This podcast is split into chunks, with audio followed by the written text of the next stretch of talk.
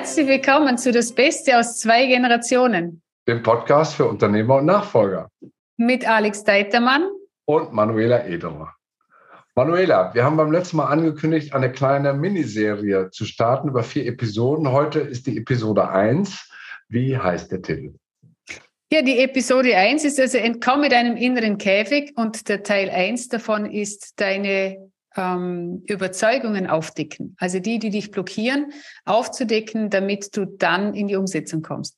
Okay, also wir sprechen jetzt von inneren Blockaden und von äh, Themen, wo wir uns selber limitieren und selber im Wege stehen, uns nicht gestatten, äh, zu wachsen oder etwas zu erreichen, was wir eigentlich gerne hätten. Um, denke, da gibt es ein paar gute Beispiele, die wir dafür anbringen können. Vielleicht startest du mal mit einem. Ja, also ich bringe ich bring eines aus, aus meinem Leben, weil das ist relativ einfach. Das hat zwar nichts mit dem Familienunternehmen zu tun und doch habe ich 20, ja über 20 Jahre, genau genommen 25 Jahre mich daran abgearbeitet. Und zwar, ich war immer dick. Mhm. Ich habe 25 Jahre Diät gemacht und äh, 25 Jahre ständig gekämpft mit äh, zu viel Übergewicht.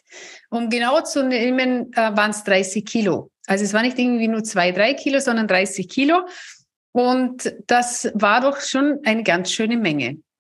Und mir war damals nicht bewusst, dass diese Blockade in mir falsche Bilder sind. Mhm. Und abgearbeitet habe ich mich an weniger Essen, mehr Sport machen, an, ich weiß nicht, gefühlt äh, alle Diäten, die es irgendwie gibt. Da war ich mit dabei und das hat mich extrem viel Aufwand gekostet und es hat mir auch einen Teil meiner Gesundheit gekostet, weil das war ja nicht immer gesund, was ich da gemacht habe. Klar. Und äh, viel Streit mit meinem Partner, denn es gab oft Essen, was auch er nicht essen wollte. Mhm. Denn das ja, war Schön, schönes Beispiel. Ich glaube, eins, das auch viele Unternehmer kennen, ähm, ist das Thema Mitarbeiter. Genau. Dass man sich an Mitarbeitern äh, in Anführungsstrichen abarbeitet und sagt, ja, ähm, gute Leute sind ja praktisch nicht zu kriegen oder sind, sind nicht bezahlbar. Was fällt dir dazu ein? Ja, eben wenn sie gut sind, dann sind sie nicht bezahlbar. Und äh, gute Mitarbeiter wachsen ja nicht einfach so auf Bäumen. Wir in der heutigen Zeit äh, wird ganz oft verwendet, wir müssen kämpfen, mhm. um Mitarbeiter zu bekommen. Ähm, dann ist auch dieser Gedanke da, dieser Mangelgedanke. Also es gibt sie gar nicht. Ja. Fachkräftemangel. Genau. Also so wie Energiemangel. Was Energie. Also bei mir, wir haben Holz genug. Also ich bin dankbar, kein Energiemangel. Den, also was ich äh, vollkommen überzeugt bin, wir haben extremen Mangel in unseren Gedanken. Und zwar den Mangel, nicht das zu sehen und zu würdigen, was da ist, sondern mhm. immer auf den Fokus auf das, was fehlt. Und das ist auch eine der Blockaden, eine sehr gravierende Blockade sogar, nicht das wertzuschätzen. Also ja. wenn ich jetzt nochmal zurückgehe zu meinem Gewicht damals, äh, die Wertschätzung wäre gewesen, dieser Schutz damals, diese 30 Kilo, die habe ich gebraucht. Sonst hätte mhm. ich so verschiedene Situationen im Leben gar nicht überstanden. Und wenn wir jetzt auf den Mitarbeitermangel beziehen, geht es darum, äh, zu erkennen, was alles da ist. Also vielleicht auch an Potenzial von Mitarbeitern, das gar nicht genutzt wird. Gutes Beispiel. Und das nächste ist für mich der Klassiker, äh, das liebe Thema Geld. Bei oh, vielen ja. Menschen ist das Geld knapp und Geld wächst ja nicht auf Bäumen und für Geld muss man hart arbeiten. Das sind ja auch so Glaubenssätze, die uns immer wieder vorkommen. Ähm, was siehst du da in deiner Praxis so an Glaubenssätzen oder auch an, an inneren Limitierungen, an Grenzen, die sich Menschen selber setzen, wenn es ums Geld geht? Also ich habe einen konkreten Fall, ein Unternehmer, wir haben 150 Mitarbeiter, sind äh, sehr innovativ. Doch ähm, aus der Vergangenheit gibt es Konkurse und echte Schicksalsschläge in, in, bei, in Großvaters Zeiten von Mutters und Vaters Seite. Und ähm, da ist die Blockade da, dass Geld verschwindet. Mhm. Auf unerklärliche Art und Weise wird das weniger.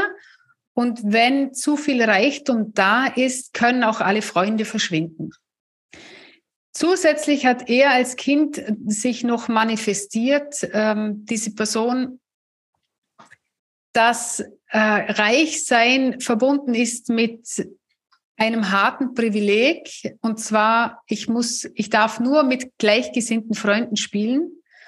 Und der hat damals seinen wertvollsten Freund verloren, weil er nicht gut genug war für die Familie. Mhm. Er hat äh, beschlossen, dass Geld schlecht ist. Mhm.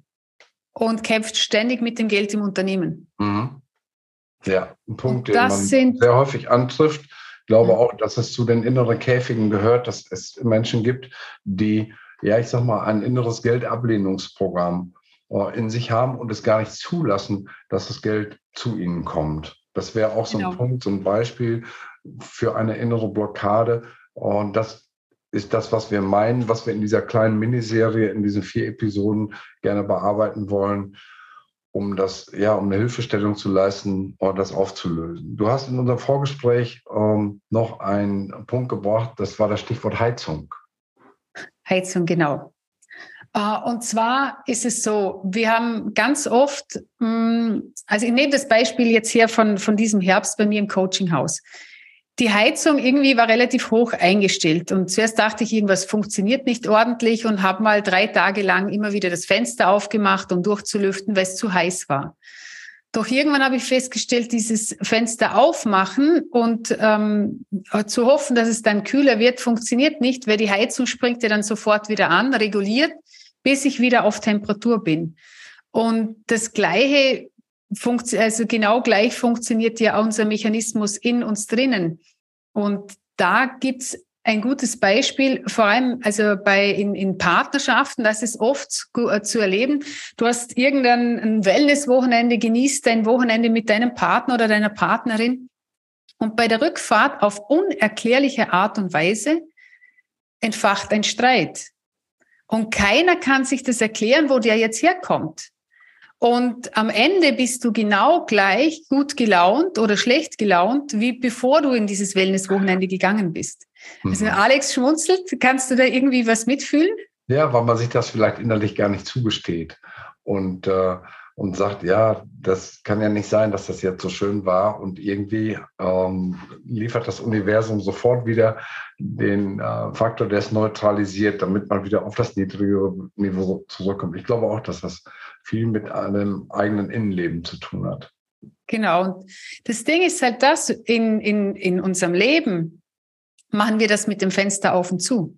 Also wir gehen nicht zum Heizungsregler und regeln den, sondern es kann ja nicht sein, so, wir müssen das vorne auf und zu machen. Ich habe es beim Abnehmen mit der Diät gemacht. Doch ganz klar war bei Diät, das heißt ja schon Diät, das bedeutet, ich muss abnehmen, um dann wieder zuzunehmen. Weil sonst kann ich ja keine Diät mehr machen weil ich falsch programmiert bin. Und da geht es darum, mal hinzuschauen, auf was für Bilder bin ich da programmiert, was habe ich da programmiert. Und wenn es um Finanzen geht, natürlich ist die Frage, auf welchen Umsatz und auf welchen Gewinn bin ich denn programmiert? Was lasse ich überhaupt zu? Genau, denn wenn, äh, wenn reiche Menschen schlechte Menschen sind, will ich auf keinen Fall, absolut nicht Dazugehören. Dazugehören. Und genau das Gleiche ist bei Führungspersönlichkeiten. Ich habe, das ist eine, eine meiner Lieblingsfragen. Wenn ich sage das Wort Führer, was ist das erste Bild, der dir dazu einfällt? Und da kommen bei ganz vielen Menschen Adolf Hitler. Mhm. So, wenn ich frage nach einem Führer, welche Führungspersönlichkeit bist du denn? Das Unterbewusstsein wird alles machen, nicht so zu werden. Mhm. Weil wir wollen es auf jeden Fall nicht sein. Doch wenn ich sage, ja, Jesus war auch ein Führer. Oh, an den habe ich gar nicht gedacht.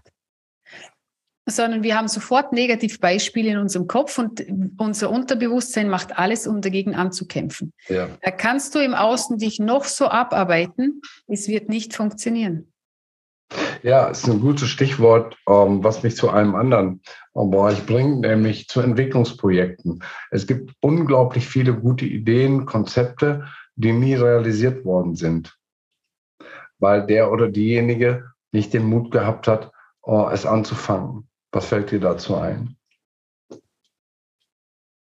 Uh, ja, weil in der, also äh, die Frage ist bei vielen, sie haben Erfahrungen in der Schule gemacht, wenn sie mal aufgezeigt haben, sie wollten ein Projekt realisieren, dass es dann äh, verneint wurde, schlecht geredet, ausgelacht wurde, zu Hause, ach du mit deinen Träumereien, das funktioniert ja sowieso nicht. Und die Menschen haben äh, das Vertrauen verloren. Und zu sich selbst. zu sich selbst und auch zu der Welt. Und das ist ihnen gar nicht bewusst. Also, das ist so ein bisschen die Angst vom Nein. Aber ich denke immer an die Situation in der Disco, wo die Jungs oder die Männer an der Theke stehen und sich nicht trauen, äh, die Mädels anzusprechen, äh, zu tanzen, weil ja vielleicht ähm, die Angesprochene mit Nein antworten könnte. Also fragt man lieber gar nicht, damit man das Nein nicht kassiert. Oder man startet eine eine Entwicklung, nicht eine Idee, von der man überzeugt ist oder glaubt, dass es gehen könnte, weil ja vielleicht andere das für spinnert halten oder es vielleicht auch schief gehen kann, weil in allem auch ein Stück Risiko steckt. Und bevor es schief geht, äh, macht man es dann lieber gar nicht. Und das ist sehr, sehr traurig, dass da vieles auf der Strecke bleibt und ja, Ideen, Konzepte, Innovationen, die ähm, manche Menschen über Jahre mit sich tragen, am Ende nicht realisiert werden oder von jemandem anders, der den Mut hat, das zu machen, ähm, aber nicht von dem, der vielleicht den Gedanken zuerst gehabt hat, weil er schlicht und einfach Angst hat und äh, es sich nicht zutraut oder glaubt, dass es vielleicht schiefgehen kann oder das Risiko zu hoch einschätzt oder was auch immer der, der ähm, unmittelbare Grund dann sein mag, diesen inneren Käfig so stabil zu mhm. halten, dass die Idee eben dann nicht rauskommt.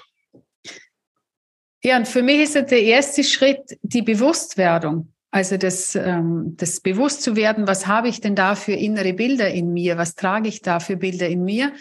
Denn wenn ich das nicht weiß, dann kann ich es auch nicht abändern. Und ich komme jetzt nochmal zurück mit, mit meiner Diät. Da fiel es mir wie Schuppen von den Augen. Da habe ich von der Vera F. Birkenbiel Wer die nicht kennt, also gerne mal auf YouTube gehen. Diese Dame ist, äh, liefert sehr wertvollen Content und Inhalt. Und die hat mir nochmal eben das mit der Diät erklärt und gesagt, wenn wir das Bild Diät programmiert haben, dann müssen wir abnehmen, um dann wieder zuzunehmen, um wieder abzunehmen. Doch ich brauche ein klares Bild in mir, hm, was ich denn gerne wiegen, wiegen möchte und äh, das Unterbewusstsein auf das zu programmieren. Und da habe ich mich auf die Suche begangen und einmal geschaut, wie denke ich denn überhaupt? Wie anstrengend muss denn das sein und mir das alles aufgeschrieben, damit ich Klarheit habe über die Ist-Situation. Und mhm. das ist auch das, was ich dir anrate. Und ähm, meine Erfahrung ist vor allem in Unternehmen, wir sind da sehr betriebsblind. Neue Mitarbeiter, die reinkommen, die sehen das oft noch ganz anders. Die können da sagen, du, da ist noch irgendwas, da ist noch irgendwas. Doch nach ein paar Monaten, spätestens nach einem Jahr verschwindet das, denn wir, wir sind und wir werden zu dem Durchschnitt der fünf Menschen, die uns hauptsächlich umgeben. Und wir werden dann auch ein Teil des Unternehmens und wir übernehmen diese Glaubenssätze unbewusst wieder.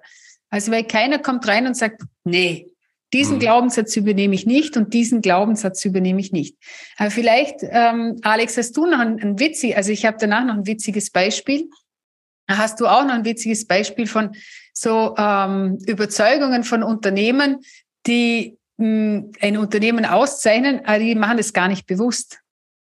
Ja, es gibt aus meiner Sicht ja viele, viele individuelle Beispiele, auch die ich aus meinem äh, Freundeskreis weiß, von Unternehmerfreunden, mit denen ich seit vielen Jahren zusammenarbeite, die im ersten Moment aber nicht bewusst sind. Und das ist ja gerade auch der Tipp, den du äh, schon angedeutet hast, der in die Richtung geht, sich einfach mal die Zeit zu nehmen und zu überlegen, wo läuft es nicht gut, wo läuft es nicht rund.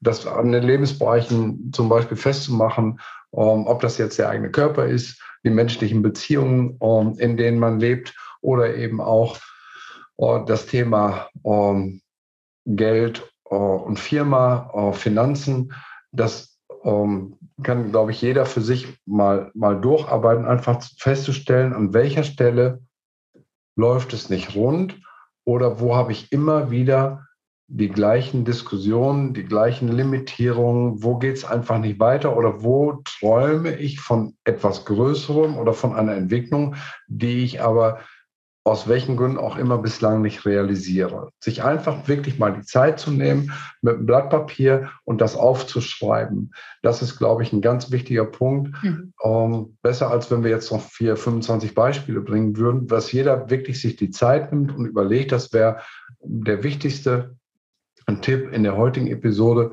äh, aus meiner Sicht, sich wirklich die Muße zu nehmen und ehrlich zu sagen, wo könnte es besser laufen? Wo möchte ich etwas besser, als es heute ist und das wirklich mal aufzuschreiben.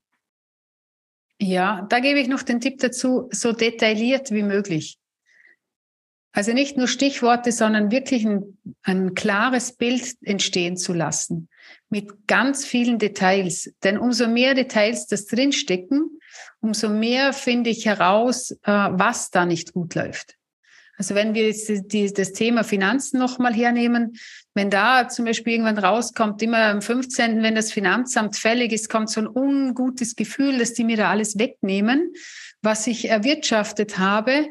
Und ähm, das ist auch so eine der, der, der Überzeugungen, die dich, die dich äh, fressen, weil du kannst ja im Finanzamt nur das bezahlen, was du eingenommen hast. Die können dir ja nicht mehr wegnehmen, als du hast. Und du wirst ja niemals mehr Gewinnsteuer bezahlen, als du wirklich Gewinn gemacht hast. Das geht ja gar nicht. Und natürlich, es mag sein, dass unsere Steuerklasse äh, hoch ist und dass der Staat nicht alles korrekt ausgibt. Nur wir haben uns entschieden, in Deutschland, Österreich, der Schweiz oder wo auch immer unser Unternehmen zu, zu gründen. Und das war uns vor Anbeginn äh, bewusst. Und darum ist es wichtig, eben genau diese Energiefresser zu enttarnen. Und manchmal gelingt es ganz einfach. Und manchmal dauert es einfach ein bisschen länger. Ja, manchmal muss man auch nicht nur seinen Kopf befragen, sondern einfach auch mal auf seinen Bauch hören. Nämlich dann, wenn der Bauch sich zusammenzieht und wenn sich etwas nicht gut anfühlt, ob das jetzt ein Mitarbeitergespräch ist zum Beispiel oder das Gespräch mit dem, mit dem Banker oder auch um, ähm, wenn ich in die Produktion gehe und ich merke, da klemmt das, das, das läuft dann nicht gut oder die Stimmung bei Mitarbeitern ist nicht gut, zu fragen, warum ist die nicht gut, was läuft da falsch, was blockiert, wo, wo geht's da nicht weiter, wirklich hinzugucken und da, wo der Schmerz ist, wo der innere Widerstand oder das, das Bauchgefühl am, am äh, schlechtesten ist, da ist der Weg, genauer hinzugucken und zu identifizieren, wo auch solche Blockaden liegen und sich dann auch zu fragen, okay, was hat das mit mir zu tun oder was kann ich dafür tun, das mhm. zu ändern. Aber da kommen wir schon in die, in die äh, nächste Stufe rein. Wichtig ist, äh, das zu identifizieren, sich die Zeit zu nehmen, echt in sich selber auch reinzuhorchen, reinzufühlen, wo fühlt sich etwas schlecht an das zu identifizieren und dann eben auf dem Blatt Papier auch, auch schriftlich festzuhalten. Das ist der, der wichtigste Tipp aus unserer, Kleis, unserer ersten äh, Episode aus dieser vierteiligen Reihe. Ja, und äh, was ich noch mitgeben möchte, wenn du das identifiziert hast, also wenn du das aufgeschrieben hast und die Bewusstwerdung alleine, das ist schon über 50 Prozent der Arbeit getan. Denn das ist die, der größte die größte Herausforderung, sich ehrlich diese Dinge einzugestehen, diesen Mut zu haben, seine Gedanken zu beobachten, die inneren Bilder zu beobachten und die äußeren Ergebnisse dadurch zu erkennen. Das gilt übrigens, und das ist äh, etwas, das ist völlig in den Hintergrund geraten bei unserer Vorbereitung hier, auch für den Bereich der Nachfolge. Ähm, wir wissen ja, dass viele Unternehmer das Thema nicht angehen, weil es sich schlecht anfühlt. Und äh, da wirklich mal ins Gefühl zu gehen und zu sagen, okay, äh, was macht mir eigentlich Angst? Wovor habe ich eigentlich Sorge? Sind es meine Kinder nicht kommen oder dass meine Kinder es nicht können oder dass vielleicht ähm, ein Mitarbeiter, der sich in die Richtung entwickelt, am Ende doch noch absagen könnte. Was auch immer es ist, das wirklich mal auch festzustellen für sich, das ist der erste Schritt. Und wie Manuela äh, schon sagt, 50 Prozent äh, der Lösung. Wenn ich das klar habe, weiß ich auch, wie es weitergeht. Und dazu kommen wir in der nächsten Episode. Wenn es euch und Ihnen gefallen hat, ähm, dann sagen wir Danke für eine positive Bewertung, auch für die Weitergabe des Links. Und wir freuen uns auf ein Wiedersehen und Wiederhören in der nächsten Woche. Danke und bis bald. Tschüss. Servus.